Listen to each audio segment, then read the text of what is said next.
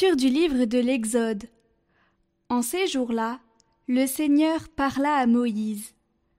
Va, descends, car ton peuple s'est corrompu, lui que tu as fait monter du pays d'Égypte. Ils n'auront pas mis longtemps à s'écarter du chemin que je leur avais ordonné de suivre. Ils se sont fait un veau en métal fondu et se sont prosternés devant lui. Ils lui ont offert des sacrifices en proclamant Israël, voici tes dieux qui t'ont fait monter du pays d'Égypte. Le Seigneur dit encore à Moïse Je vois que ce peuple est un peuple à la nuque raide. Maintenant, laisse-moi faire. Ma colère va s'enflammer contre eux, et je vais les exterminer. Mais de toi, je ferai une grande nation. Moïse apaisa le visage du Seigneur son Dieu en disant Pourquoi, Seigneur, ta colère s'enflammerait-elle contre ton peuple que tu as fait sortir du pays d'Égypte par ta grande force et ta main puissante? Souviens-toi de tes serviteurs, Abraham, Isaac et Israël, à qui tu as juré par toi-même je multiplierai votre descendance comme les étoiles du ciel. Je donnerai, comme je l'ai dit, tout ce pays à vos descendants. Il sera pour toujours leur héritage. Le Seigneur renonça au mal qu'il avait voulu faire à son peuple.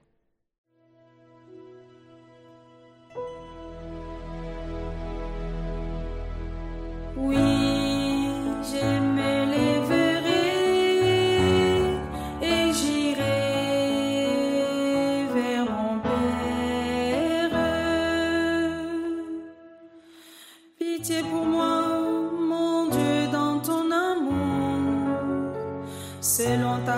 Miséricorde, effacez mon péché.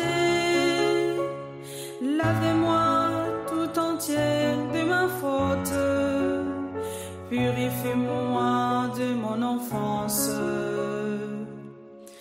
Crée en moi un cœur pur, oh mon Dieu. Renouvelle et raffermis au fond de moi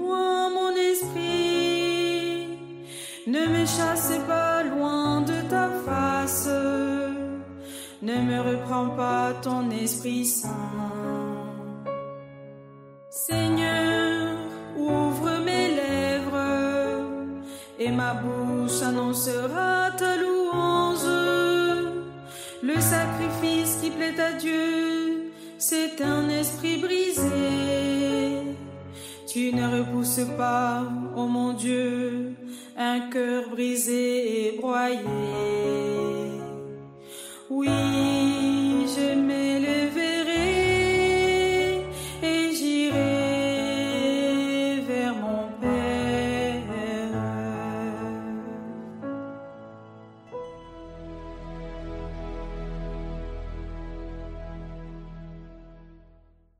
Lecture de la première lettre de Saint Paul apôtre à Timothée. Bien-aimé, je suis plein de gratitude envers celui qui me donne la force, le Christ Jésus notre Seigneur. Car il m'a estimé digne de confiance lorsqu'il m'a chargé du ministère. Moi qui étais autrefois blasphémateur, persécuteur, violent. Mais il m'a été fait miséricorde, car j'avais agi par ignorance, n'ayant pas encore la foi. La grâce de notre Seigneur a été encore plus abondante, avec la foi et avec l'amour qui est dans le Christ Jésus. Voici une parole digne de foi, et qui mérite d'être accueillie sans réserve. Le Christ Jésus est venu dans le monde pour sauver les pécheurs. Et moi, je suis le premier des pécheurs. Mais s'il m'a été fait miséricorde, c'est afin qu'en moi, le premier, le Christ Jésus montre toute sa patience, pour donner un exemple à ceux qui devaient croire en lui, en vue de la vie éternelle. Ô roi des siècles, ô Dieu immortel, invisible et unique, honneur et gloire pour les siècles des siècles. Amen.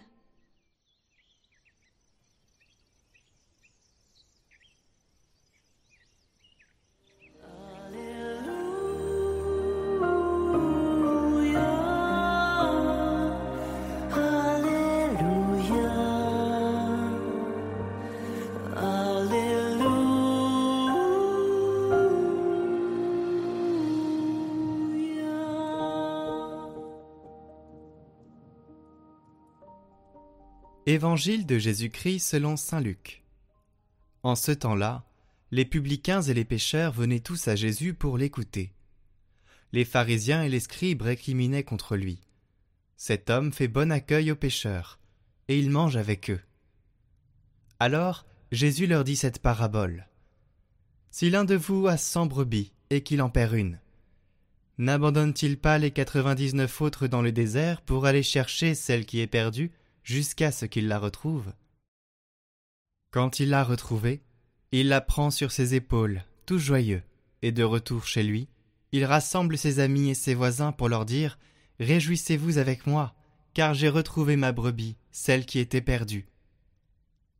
Je vous le dis, c'est ainsi qu'il y aura de la joie dans le ciel pour un seul pécheur qui se convertit, plus que pour quatre-vingt-dix-neuf justes qui n'ont pas besoin de conversion. Ou encore si une femme a dix pièces d'argent et qu'elle en perd une. Ne va-t-elle pas allumer une lampe, balayer la maison et chercher avec soin jusqu'à ce qu'elle la retrouve? Quand elle l'a retrouvée, elle rassemble ses amis et ses voisines pour leur dire Réjouissez-vous avec moi, car je retrouvai la pièce d'argent que j'avais perdue. Ainsi je vous le dis, il y a de la joie devant les anges de Dieu pour un seul pécheur qui se convertit. Jésus dit encore Un homme avait deux fils. Le plus jeune dit à son père Père, donne-moi la part de fortune qui me revient. Et le père leur partagea ses biens. Peu de jours après, le plus jeune rassembla tout ce qu'il avait et partit pour un pays lointain où il délapida sa fortune en menant une vie de désordre. Il avait tout dépensé quand une grande famine survint dans ce pays, et il commença à se trouver dans le besoin il alla s'engager auprès d'un habitant de ce pays qu'il envoya dans ses champs garder les porcs. Il aurait bien voulu se remplir le ventre avec les gousses que mangeaient les porcs, mais personne ne lui donnait rien. Alors il rentra en lui-même et se dit Combien d'ouvriers de mon père ont du pain en abondance, et moi ici je meurs de faim. Je me lèverai, j'irai vers mon père, et je lui dirai Père, j'ai péché contre le ciel et envers toi. Je ne suis plus digne d'être appelé ton fils. Traite-moi comme l'un de tes ouvriers. Il se leva et s'en alla vers son père. Comme il était encore loin, son père l'aperçut et fut saisi de compassion.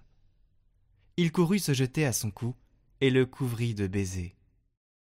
Le fils lui dit Père, j'ai péché contre le ciel et envers toi je ne suis plus digne d'être appelé ton fils. Mais le père dit à ses serviteurs, Vite, apportez le plus beau vêtement pour l'habiller. Mettez-lui une bague au doigt et des sandales aux pieds. Allez chercher le veau gras, tuez-le. Mangeons et festoyons, car mon fils que voilà était mort, et il est revenu à la vie. Il était perdu, et il est retrouvé. Et ils commencèrent à festoyer. Or, le fils aîné était au champ. Quand il revint et fut près de la maison, il entendit la musique et les danses. Appelant un des serviteurs, il s'informa de ce qui se passait. Celui-ci répondit Ton frère est arrivé, et ton père a tué le veau gras, parce qu'il a retrouvé ton frère en bonne santé. Alors le fils aîné se mit en colère, et il refusait d'entrer. Son père sortit le supplier, mais il répliqua à son père il y a tant d'années que je suis à ton service sans avoir jamais transgressé tes ordres. Et jamais tu ne m'as donné un chevreau pour festoyer avec mes amis.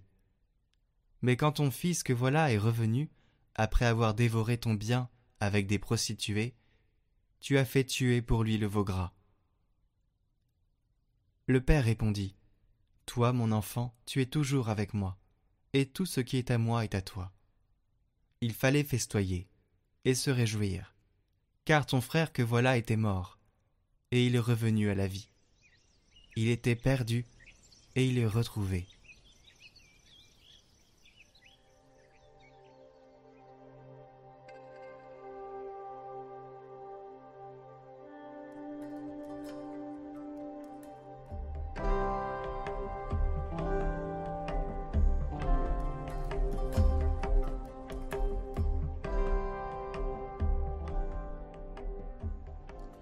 L'un de vous a cent brebis et qu'il en perd une, n'abandonne-t-il pas les quatre-vingt-dix-neuf autres dans le désert pour aller chercher celle qui est perdue, jusqu'à ce qu'il la retrouve? Si une femme a dix pièces d'argent et qu'elle en perd une, ne va-t-elle pas allumer une lampe, balayer la maison et chercher avec soin jusqu'à ce qu'elle la retrouve? Allez chercher le veau gras, tuez-le, mangeons et festoyons, car mon fils que voilà était mort, il est revenu à la vie. L'évangile de ce dimanche chers amis, nous, nous donne à écouter les, les trois paraboles qui forment ensemble le chapitre 15 de l'Évangile selon Saint Luc. Dans chacun de ces trois cas, il est question de quelqu'un ou de quelque chose qui est perdu, puis retrouvé. Une brebis, une drachme, un fils de famille. Chaque parabole peut être étudiée pour elle-même, mais l'Église nous les offre ensemble aujourd'hui. C'est donc qu'ils ont quelque chose en commun, qui est le cœur de l'enseignement de ce jour. Et la première chose qui, qui saute à nos yeux, hein, c'est que l'on retrouve en chacune de ces paraboles, eh bien, c'est cette inquiétude, cette hâte de celui qui est responsable de ce qui est perdu. Il y a l'initiative du berger qui quitte tout pour chercher la brebis perdue, l'inquiétude de la maîtresse de maison qui balaye partout pour retrouver sa pièce, et la hâte du Père qui part à la rencontre de son Fils repentant. Vous l'avez compris, il s'agit à chaque fois de Dieu le Père, qui part à la recherche de l'un de ses enfants perdus. Ou comme l'enseigne saint Ambroise, le berger, bah, c'est peut-être Jésus, la femme, c'est peut-être l'Église, et le papa, c'est Dieu le Père. Dans chacun de ces cas, l'initiative de la miséricorde divine est présente, et c'est pour cela d'ailleurs qu'on a coutume de nommer ce chapitre 15 les trois paraboles de la miséricorde. C'est Dieu qui part à la rencontre de ses enfants perdus. La grande leçon de l'Évangile est là. C'est Dieu qui a l'initiative. C'est lui qui court après les pécheurs, pour les retrouver, pour qu'ils se retrouvent, pour qu'ils reçoivent de lui le pardon. Et il en est ainsi dès la première faute. Hein, souvenez-vous tout simplement du récit du péché originel Genèse chapitre 3. L'homme et la femme, que font-ils? Ils vont se cacher de Dieu, car ils ont honte de leur nudité. Et c'est Dieu qui va venir et appeler Adam. Où es-tu? Et Saint Paul ne dit pas autre chose à son propre sujet dans la seconde lecture. Le Christ Jésus est venu dans le monde pour sauver les pécheurs, et moi je suis le premier des pécheurs. Habituellement, on pense volontiers qu'en matière de pardon, c'est celui qui a fait la faute qui doit prendre l'initiative du pardon. Mais dans l'Évangile, le Seigneur nous demande d'agir autrement. Et il se donne lui-même en exemple. C'est Dieu qui a l'initiative, qui va à la rencontre des hommes. Il est tendresse et pitié, lent à la colère et plein d'amour, comme nous dit le psaume. Le parfait exemple est l'incarnation, le Verbe qui se fait chair pour venir chercher les pécheurs. La patience de Dieu à notre égard est sans limite. Il ne cesse d'attendre notre repentance. S'adressant à sainte Faustine, le Seigneur euh, lui répond hein, Dis aux pécheurs que je les attends toujours, toujours. Il ne faut qu'une chose pour que l'homme puisse vivre de la miséricorde de Dieu. Il faut qu'il le désire, qu'il accepte de se reconnaître pécheur. C'est là que bien souvent, eh réside l'obstacle. L'homme orgueilleux a tant de mal à reconnaître ses fautes, à sortir de la prison de son amour-propre. Et c'est déjà une question pour nous, croyants, pratiquants. Alors que le Seigneur m'attend dans le secret du confessionnal, alors que le Seigneur veut me donner sa tendresse et sa miséricorde, est-ce que je viens la chercher? À quand remonte ma dernière confession? Honnêtement, honnêtement. Le pape François résume très bien cela par cette phrase Le Seigneur ne se fatigue jamais de pardonner, jamais. C'est nous qui nous fatiguons de lui demander pardon, et demandons la grâce de ne pas nous fatiguer de demander pardon, parce que lui ne se fatigue jamais de pardonner. Lui ne se fatigue jamais. Alors, mais avant de finir, j'ajouterai un point, une chose. Nous avons, vous comme moi, la mission d'annoncer et de témoigner que Dieu vient dans le monde pour nous faire miséricorde. Si nous sommes vraiment convaincus de la miséricorde de Dieu, si nous vivons vraiment de la miséricorde, nous devons avoir l'ardeur de l'annoncer aux hommes pour qu'ils en fassent eux-mêmes l'expérience. La miséricorde, dit saint Augustin, est une compassion du cœur pour la misère d'autrui qui nous pousse à le secourir si nous le pouvons. Une compassion du cœur pour la misère d'autrui qui nous pousse à le secourir si nous le pouvons. C'était, on le sait, la prière de Saint Dominique, hein, qui proférait dans les larmes. Seigneur, ma miséricorde, que deviendront les pécheurs? Nous aussi nous devons prier pour que les cœurs s'attendrissent et se tournent vers le Christ, comme l'enseigne la si belle prière de l'ange à Fatima. Mon Dieu, je crois, j'adore, j'espère et je vous aime. Je vous demande pardon pour ceux qui ne croient pas, qui n'adorent pas, qui n'espèrent pas, qui ne vous aiment pas. Il nous faut prier pour les pécheurs. Il nous faut prier pour les hommes et les femmes qui se perdent. Il faut prier pour les pécheurs, car Dieu veut les sauver en exaucant nos prières. Notre vocation de chrétien, c'est d'être des Jean-Baptiste dans le monde d'aujourd'hui. Rappelez-vous, premier chapitre de l'évangile de Saint Luc. Et toi, petit enfant, tu seras appelé le prophète du Très-Haut. Tu marcheras devant à la face du Seigneur pour préparer ses voies, pour donner à son peuple de connaître le salut par la rémission de ses péchés. Pour finir, n'oubliez pas un autre trait commun à ces trois paraboles, c'est aussi la joie, la joie de celui qui a, de celui qui a retrouvé ce qu'il avait perdu. Il n'y a pas de plus grande joie pour un père que retrouver son fils perdu. Il n'y a pas de plus grande joie pour un chrétien que de vivre et de faire découvrir la miséricorde de Dieu le Père. Alors que la bénédiction de Dieu, Père, Fils et Saint-Esprit, descende sur vous tous et repose à jamais. Amen.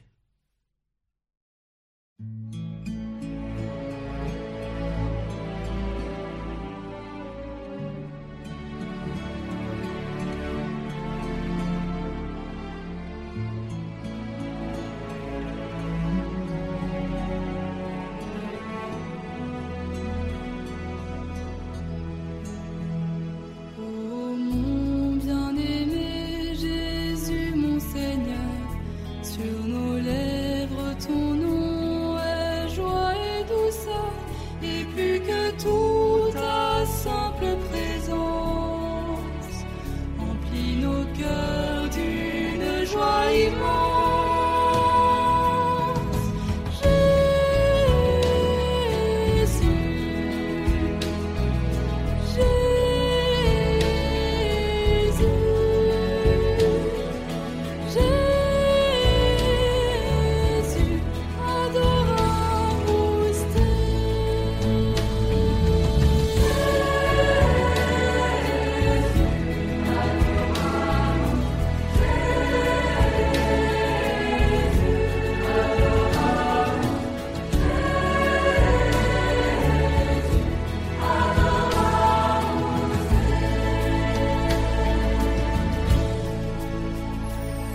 tous les affligés.